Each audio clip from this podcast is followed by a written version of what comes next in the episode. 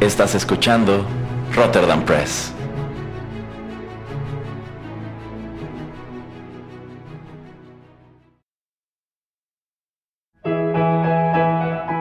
Rotterdam Press presenta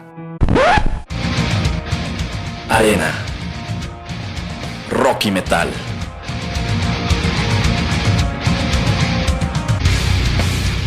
Un programa dedicado al lado más intenso de la música.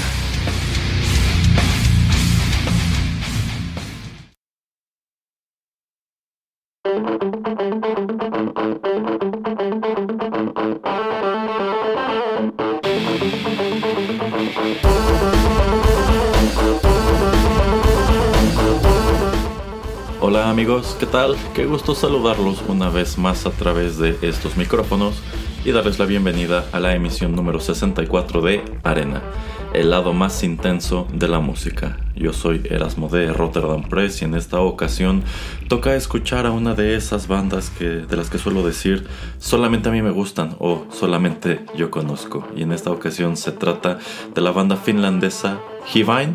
Esta es una banda pues relativamente desconocida, tanto así que ni siquiera sé bien a bien cómo debe pronunciarse su nombre, así que para efectos de este programa lo haré pues como me imagino que se hace, Hivine.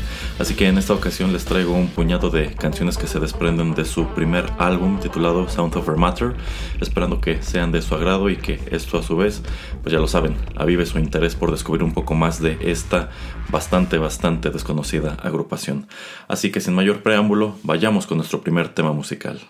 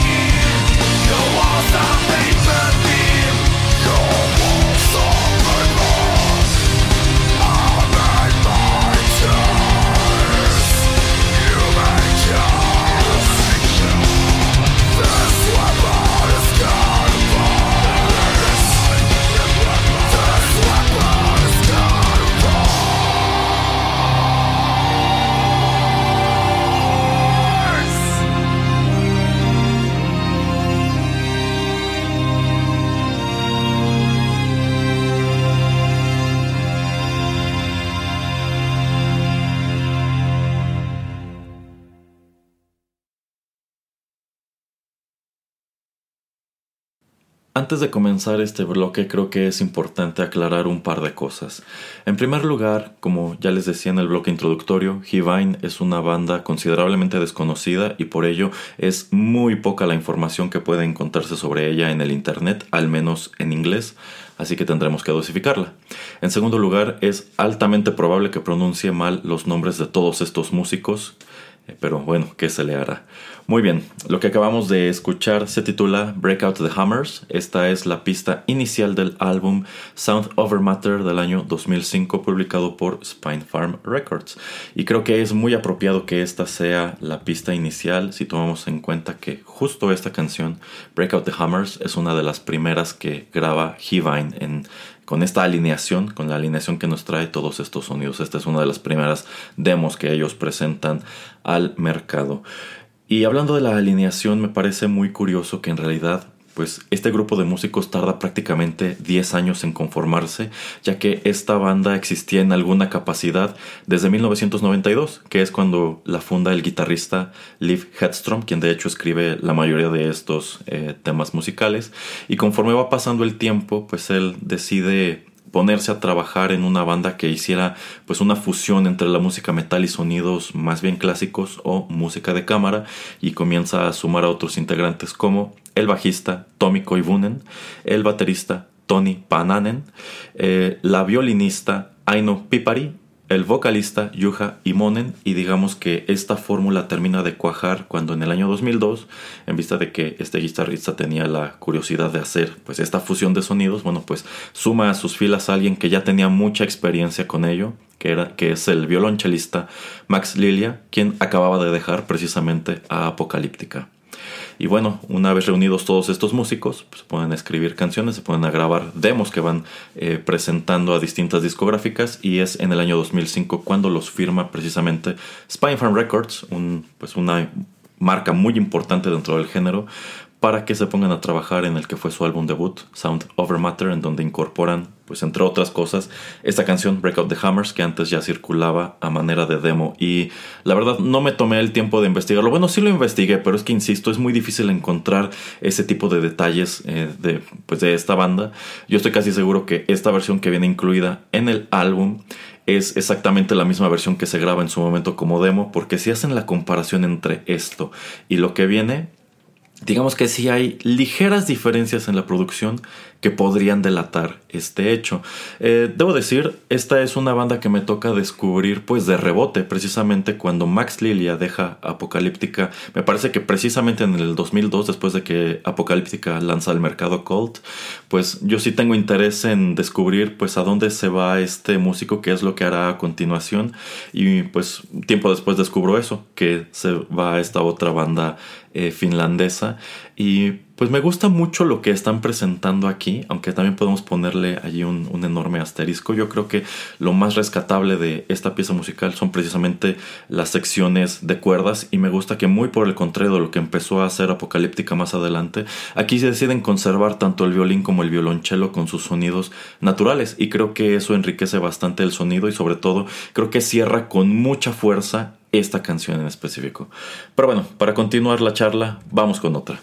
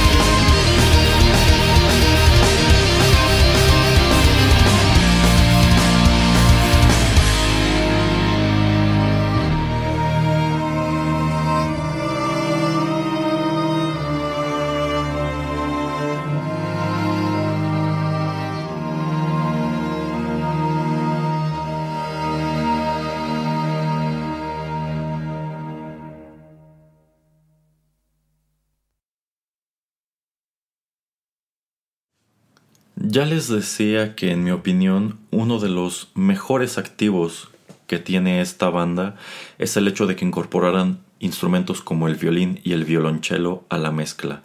Y es que esto da pie a unos pasajes instrumentales padrísimos que yo quisiera abundaran incluso más en sus canciones.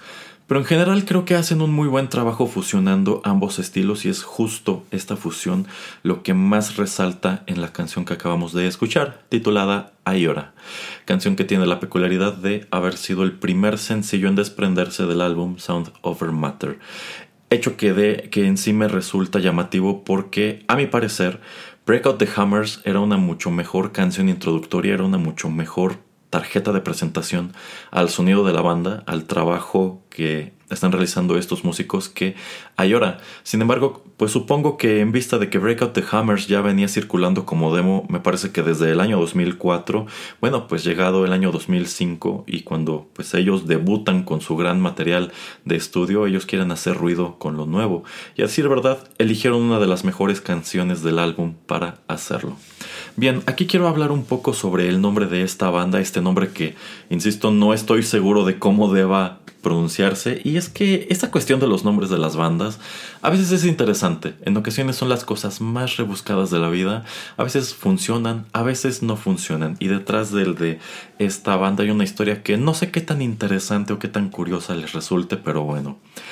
Eh, presuntamente, Liv Headstrom eh, habría llegado a este nombre cuando él escucha una canción de otra banda llamada Blackstar que se titula The Girl Who Lives on Heaven Hill. Y a, él, le gusta mucho este nombre, Heaven Hill, así que pues él decide comenzar a escribir sus primeras canciones bajo este, bajo este nombre.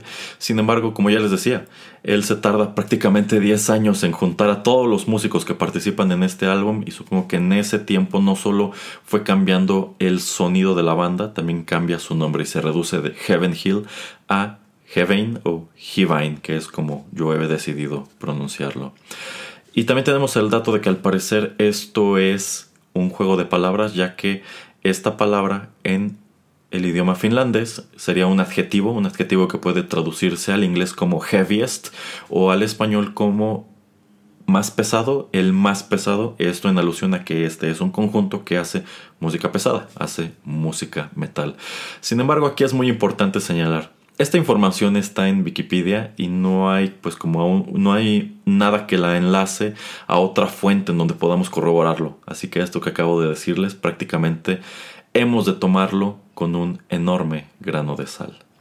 Muy bien, vamos con más música.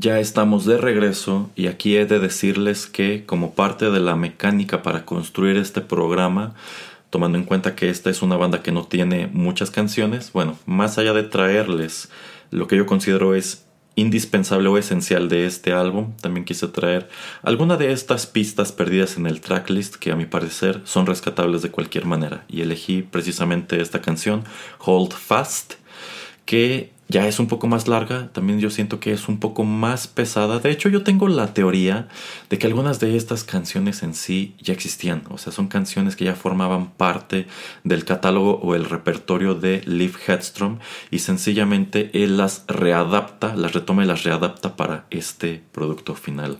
Pero bueno, aquí ha llegado el momento inescapable de hacer la comparación entre Hivine y Apocalíptica. ¿Y por qué digo que es inescapable? Bueno, porque ya les señalé antes Aquí tenemos o aquí encontramos a uno de los exintegrantes de Apocalíptica y precisamente Liv Headstrom manejaba esto como una de las cartas fuertes para promover a su propia banda. Y es que el hecho de que Hivine debute con Sound of Matter en el 2005 es significativo si tomamos en cuenta que ese mismo año pues se da uno de estos grandes saltos estilísticos o cambios estilísticos por parte de Apocalíptica. Y es que también en 2005 ellos lanzan al mercado el álbum homónimo el que también se titula nada más Apocalíptica este que tiene una silueta de un violonchelo sobre una superficie como de piedra azul en la, en la cubierta. Y yo sí digo que es un importante cambio estilístico es que en realidad esta, esta otra banda pues ya había sufrido antes en su historia eh, un par de cambios, había dado un par de saltos pues muy drásticos en su sonido porque hasta este punto, hasta el año 2005 Apocalíptica era un conjunto con composiciones o era un conjunto netamente instrumental. O sea, ellos arrancan con este primer álbum en el cual trasladan clásicos de Metallica a los cuatro violonchelos y posteriormente en Inquisition Symphony ya comienzan a presentar composiciones originales, pero de nuevo, nada más ejecutados con los cuatro chelos. Pero entre Inquisition Symphony y el siguiente álbum que fue Colt, allí ya hay un cambio de estilo muy radical porque Colt fue un álbum muy sinfónico y muy monumental. Y de nuevo entre Colt y el que le siguió, Reflections, hay otro gran salto porque en Reflections ya tenemos chelos totalmente que se escuchan muchísimo como si fueran guitarras eléctricas. Ya encontramos como tal la batería ya de base como parte del sonido de la banda, pero digamos que hasta este punto eran mayor, en su mayoría piezas instrumentales. Si bien es importante recordar que en Colt ya habían experimentado pues añadiéndole vocales precisamente algunas dos o tres canciones de ese disco con resultados mixtos. Al menos a mí no me encanta el ejercicio porque pues en realidad lo que nos presentaron originalmente era música instrumental y posteriormente en estas reediciones o en los sencillos o como la 2B pues nos presentan estas pistas reinventadas con vocales que a pesar de que tiene a cantantes como Nina Hagen o como Sandra Nasic, al menos para mí no funcionan. Pero entre Reflections y Apocalíptica se da este otro salto en el cual no solamente ya se están escuchando cada vez más como tu banda de metal estándar, sino que aquí ya tenemos por primera vez canciones que se escriben deliberadamente con letra. Y para colmo, esas canciones con letra son interpretadas por vocalistas que sí eran muy, estaban muy vigentes y eran muy populares en aquel entonces, pero también tenían una reputación en sumo cuestionable entre los entusiastas de la, de la, música metal, porque estos vocalistas fueron Lauri Ilonen de, de Rasmus y también el infame Ville Valo de Him. Así que bueno, si no nos habían gustado antes los experimentos con vocales, el hecho de que aquí retomaran esta, esta cuestión que, insisto, ya estaba perdiendo mucho el encanto de sus primeros dos, tres discos, que lo hagan de la mano de estos personajes, dices, bueno, ¿en qué se está convirtiendo esto? Y bueno, pues tenemos prácticamente los mismos ingredientes en este álbum debut de Hivine, en donde tenemos vocales, tenemos música metal y tenemos instrumentos de cuerda. Pero ya señalé antes la, diferencia, considero yo, muy importante. Para 2005 Apocalíptica ya tiene estos chelos totalmente distorsionados. De hecho, los tienen prácticamente desde Inquisition Symphony, pero no estaban abusando tanto de ellos. Es a partir de Reflections que ahora sí ya tienen un sonido más de metal estándar. Pero Hivine toma la decisión de no distorsionarlo, dejar los instrumentos con su sonido natural y yo considero que funciona de maravilla en sus composiciones composiciones, así que si hemos de comparar lo que estaba haciendo Apocalíptica con lo que estaba haciendo el Apocalíptica, si tuviéramos que poner, si, ustedes me pusieran estos dos álbumes en una balanza, si me pusieran Sound of Our Matter y Apocalíptica, de regreso en el año 2005, probablemente les hubiera dicho como hoy que me gustaba más lo que estaba haciendo Hivine con su fusión de música metal con música de cuerdas. Pero bueno, vamos a escuchar otra canción.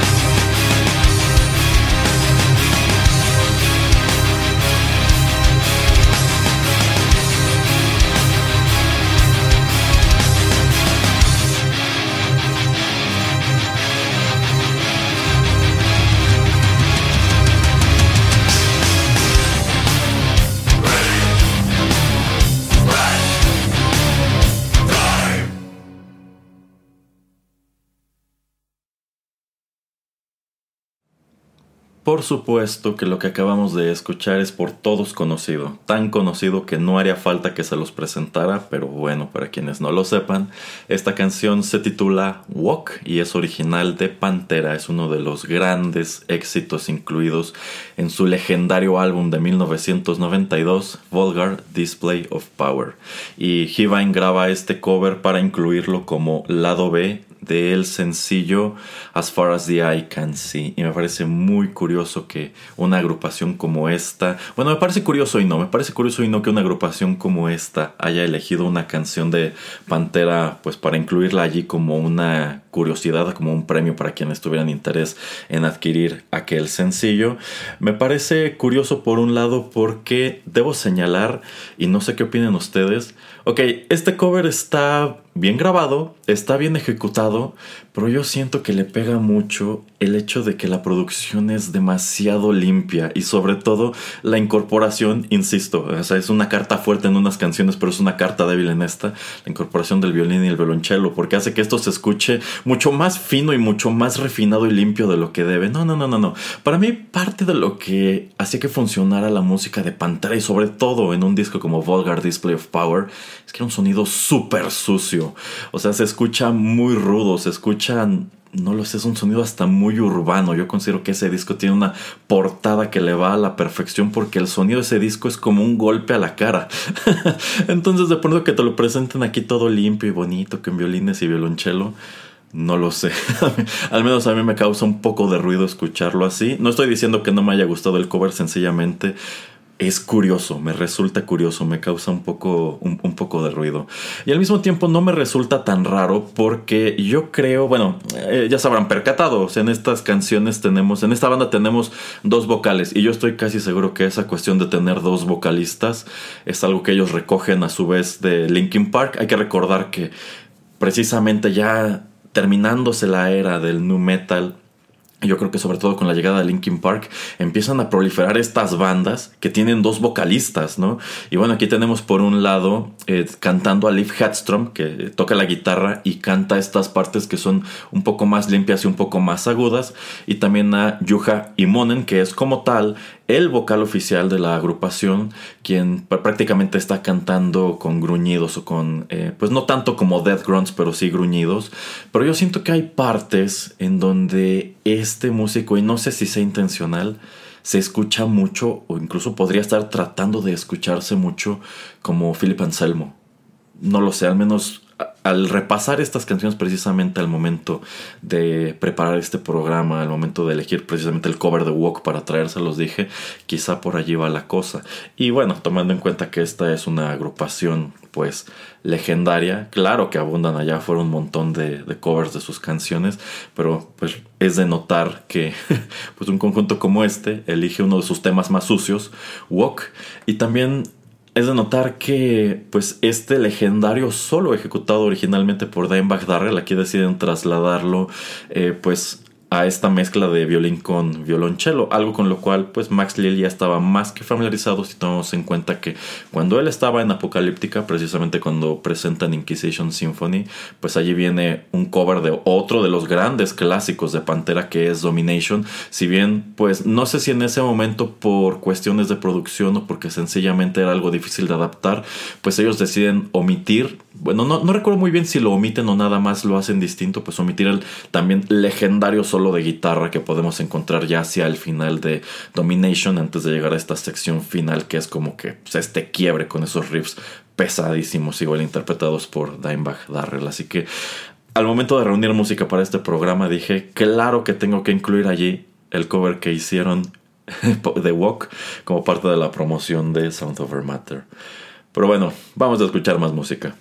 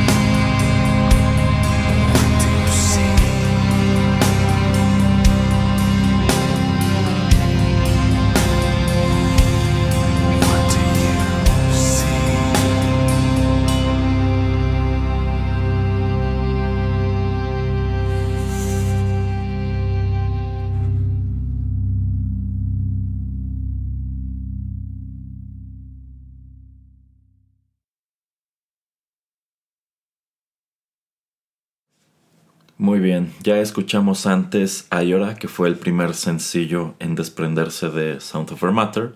Bien, acabamos de escuchar el segundo, aquella otra canción que la banda consideró esta es lo suficientemente buena para hacer ruido, para sacudir el mercado, para posicionarnos a nivel internacional.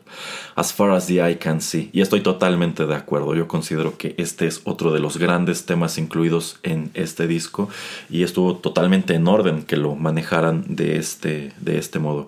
Y aquí prácticamente venimos a constatar pues un número de cuestiones que les he comentado a lo largo del programa que ellos hicieron cosas muy padres con esta fusión de música metal y música de cámara. Pero lamentablemente también es el punto en el cual debo empezar a señalar algunas de las cuestiones que no me gustan, pues no tanto de las canciones, pero del sonido general de la banda. Un poco de lo cual ya señalé en el bloque anterior, que es el hecho de que tenemos dos vocales, tenemos dos voces y sí, yo considero que esto pues está totalmente alineado con la tendencia que tenían distintas bandas en la escena metal en aquel entonces de copiar lo que hizo en su momento Linkin Park y tener pues a dos vocales, uno que canta más grave y más agresivo, otro que canta más agudo, incluso canta limpio. Y yo considero que las vocales son el punto más débil de esta banda. De hecho, yo creo que estas canciones funcionarían padrísimo, hubiesen funcionado padrísimo como composiciones netamente instrumentales porque en el reverso de la carta, el aspecto más fuerte es precisamente la incorporación de las cuerdas a estas canciones. Pero no me gustan las vocales porque yo siento que escuchándolas todo este tiempo después es muy fácil inferir esta es música de los 2000. ¿Por qué? Por cómo se escuchan las vocales. Eh, y bueno, tenemos por un lado a Yuha Monen, que ya les decía, yo siento que trata de escucharse más rudo, más agresivo, más como Philip Anselmo. Tenemos a Liv Headstrom que canta canta con este estilo, con estos como gritos agudos y cargados de sentimiento, muy de la época. O sea, si puedes escuchar esto y decir esto es de los 2000 es por su voz. ¿Por qué? Porque de regreso, en, entre el 2000 y el 2010, había infinidad de bandas con vocales que cantaban exactamente así. Y para colmo, este es un estilo, este es un estilo vocal que precisamente ya más o menos en este punto, un poco más adelante, empieza a asociarse mucho con pues subgéneros eh, que terminaron siendo algo infame, como la música emo o como el screamo, este tipo de, de, música ya un poco más dirigida pues a, a chicas, como este no sé, poster metal, o sea que son bandas que ya estaban tratando de vender más imagen que calidad musical, entonces yo siento que parte de lo que le pega, parte de lo que lo fecha es precisamente eso.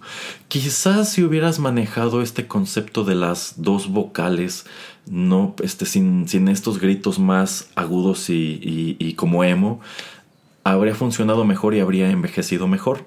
Pero, eh, insisto, para mí estas canciones, este, si las hubieran presentado nada más como piezas instrumentales, habrían funcionado muy bien. No estoy diciendo que no me gusten, no estoy diciendo que por eso ya no me gusten.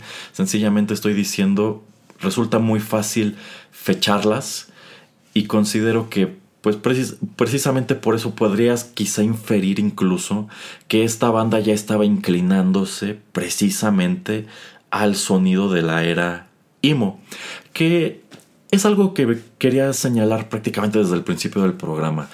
Ya les he dicho antes, a mí no me gusta tanto esta cuestión de estar etiquetando a las bandas de qué tipo de metal están haciendo porque de pronto es enredarte muchísimo y es ahogarte en un vaso de agua. Pero he de señalar, eh, Wikipedia eh, cataloga a Heavine como una banda de thrash, o sea, como si fueran como Metallica o como Slayer. Pues ciertamente yo escucho esto y digo, esto no se parece para nada a, Master of Puppets, por ejemplo, no se parece nada a la música este, de, Slayer o incluso de, Anthrax. Y por ejemplo, en Metal Archives o Enciclopedia Metalum los eh, cataloga también como thrash o como symphonic thrash quizá allí podría haber un poco de eso. Y también como progressive. No, yo, yo la verdad no considero que esto sea prog. Yo diría que esto, y es que creo que en aquel entonces todavía no se estaba utilizando esta etiqueta para definir a apocalíptica. Yo diría que esto prácticamente es cello metal. Bueno, no precisamente cello, porque también tenemos este el violín. Chamber Metal, quizá Chamber Metal hubiese sido una buena etiqueta para, para esta banda, sobre todo si no hubieran tenido esta cuestión de las, de las vocales. Y lo de las vocales, pues yo puedo entender que incluso este, debió ser deliberado porque, insisto, sí había ya un buen número de bandas que cantaban así y que les dio resultado cantar así. Entonces, pues quizá nosotros, todo este tiempo después, o nosotros que quizá veíamos esta escena desde América, decíamos, pues Claro que no tragamos a The Rasmus, claro que no tragamos a Him, pero al, final del día fueron actos muy exitosos y por supuesto que una banda como esta, que estaba conformada por músicos totalmente desconocidos, pues iba a tomar los elementos que tuviera que tomar de estas y otras bandas para tratar de destacar en una escena que pues históricamente ha estado súper competida. Pero bueno, vamos con el último tema musical de nuestro programa y también regreso con mis comentarios finales.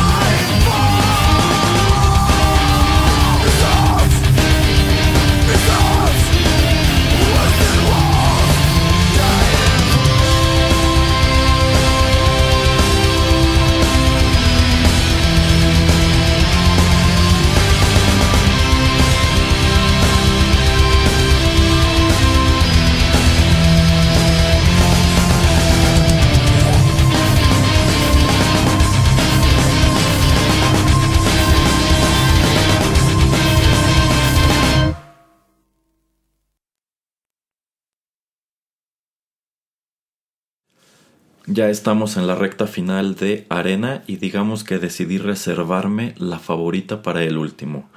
Esta canción en su momento no se manejó como un sencillo y quizás si le preguntáramos a la banda nos dirían que pues no consideraban que fuera uno de los temas fuertes, uno de los temas interesantes incluidos en Sound of Matter, pero a mí me gustó mucho, me gustó tanto que al momento de escuchar este material de nuevo para elegir música, al momento de decidir el orden en que les presentaré estas canciones, dije, creo que esta está muy bien para cerrar con fuerza el programa. Esta canción se titula World Fighting For. Debo decir, creo que lo que más me gusta es el arranque, cómo arrancan muy dinámicos, muy fuertes el violonchelo y el violín, y es que es de esas canciones de nuevo en donde las cuerdas hacen prácticamente toda la magia. Pero bueno, el hecho de que este sea el último bloque también quiere decir que llegó la hora de contarles cuál fue el triste, triste final de esta banda. Y es que si les traje música de este álbum Sound of Matter, bueno, esto se debe a que este es el único material de estudio que la banda logra colocar en el mercado en vista de que pues nunca lograron despegar, no fueron para nada populares. Posterior al lanzamiento de este disco en el año 2005, ellos llevan a cabo una pequeña gira promocional presentándose sobre todo en festivales en Rusia, en Holanda, en Bélgica, en Alemania. Y precisamente como parte de la investigación para este programa, pues me propuse buscar si había grabaciones de ellos en vivo. Y sí, sí encontré una grabación suya en un festival que, bueno, solamente nos dan la fecha de que esto es en el año 2007, no dice en dónde es, pero están tocando precisamente esta canción que me gustó, World Fighting For. Y bueno, la calidad de video es malísima. De hecho, esto se ve como si, hubiese, como si hubiesen pasado un VHS a un archivo digital que por el año pues lo dudo mucho. Eh, pero el sonido no está tan mal. Y de hecho, pues creo que la canción funciona casi a la par en vivo que como funciona en el estudio. Eh, eso estaban muy bien ecualizados ese día. Entonces, si las canciones no son malas, si yo creo que era un concepto muy interesante para la época y si pues al parecer funcionaban en vivo prácticamente igual que como funcionaban en el, estudio, ¿cómo es que no logran trascender? ¿Por qué no obtienen popularidad? ¿Por qué no se mantienen vigentes? ¿Y por qué solamente nos dan este material de estudio? Bueno, yo considero que esto tiene mucho que ver con lo que ocurre con Hivine posterior a la a la etapa de lanzamiento y promoción de Sound Over Matter. Y es que, pues, prácticamente de inmediato ellos se ponen a trabajar en un segundo álbum que se habría titulado Gentle Anarchy. Sin embargo, esta banda estaba firmada con un sello que está orientado totalmente a metal europeo, que es Spine Farm Records, que entre otras cosas pues tiene, por ejemplo, a Nightwish. Y algo que trasciende es el hecho de que cuando ellos comienzan a presentarles música que formará parte de este segundo álbum, ellos señalan es que esto ya no suena para nada como lo que presentaste en tu debut. Eh, en sí esto ya no suena muy metalero que digamos eh, y es que en este punto la banda ya estaba atravesando una suerte de crisis creativa que deriva en la partida de varios de estos músicos entre ellos Max Lilia. Y bueno Spinefarm decide que como no puede vender o sencillamente esta música ya no se alinea con lo que ellos están tratando de venderle al mercado pues deciden romper el contrato y eh, Liv Headstrom decide continuar con el proyecto por su cuenta y financiar la producción de su segundo disco pues a través de los fans. Me parece que a través de Bandcamp, sin embargo, solamente logra reunir lo suficiente para producir cuatro canciones que digamos son el último material que queda de Hivine antes de que esta banda se desintegre pues en el año 2012, así que tuvieron una trayectoria de prácticamente 10 años. Actualmente sus integrantes están pues eh, llevando a cabo otros proyectos. Entre otras cosas encontré que todavía se puede encontrar en Facebook la página oficial de esta, de esta banda y sigue relativamente activa. Bueno, todavía estaba activa en, en 2021, pero en realidad ya solamente la utilizaban para promover pues precisamente los otros proyectos en los cuales ha estado involucrado Liv Headstrom. Así que si haber escuchado todas estas canciones y toda esta información que les di les, les causa el, suficiente interés como para buscar estas otras pistas eh, que ya tienen el sonido, el nuevo sonido de Hivine, bueno, pues se percatarán precisamente de eso, de que en realidad ya no tenía mucho que ver con lo que acabo de, presentarles.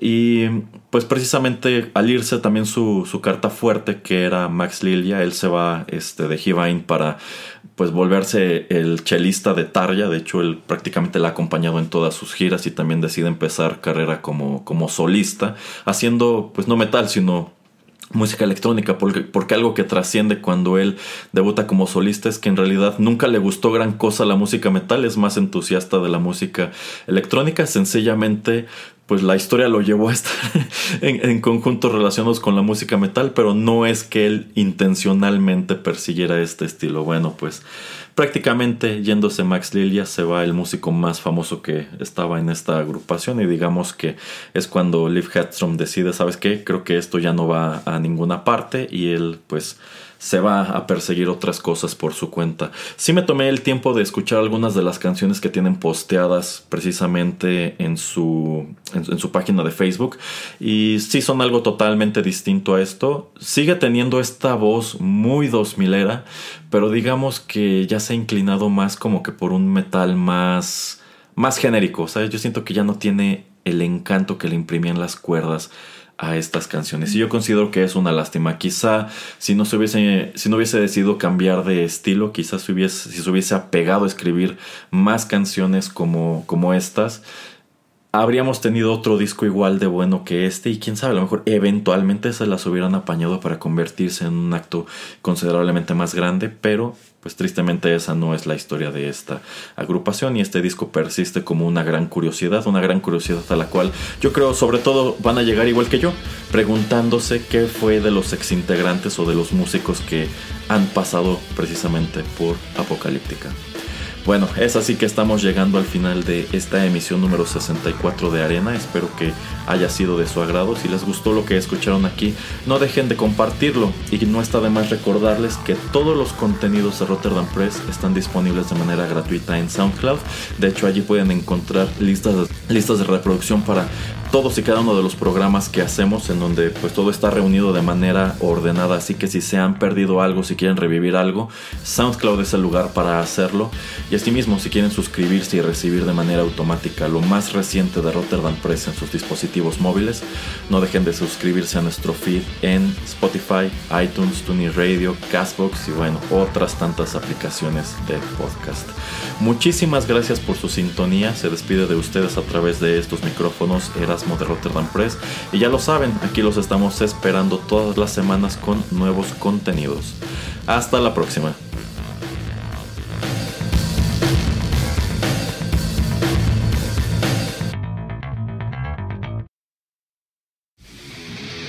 Esto fue Arena. Te esperamos en una emisión más, aquí, en Rotterdam Press.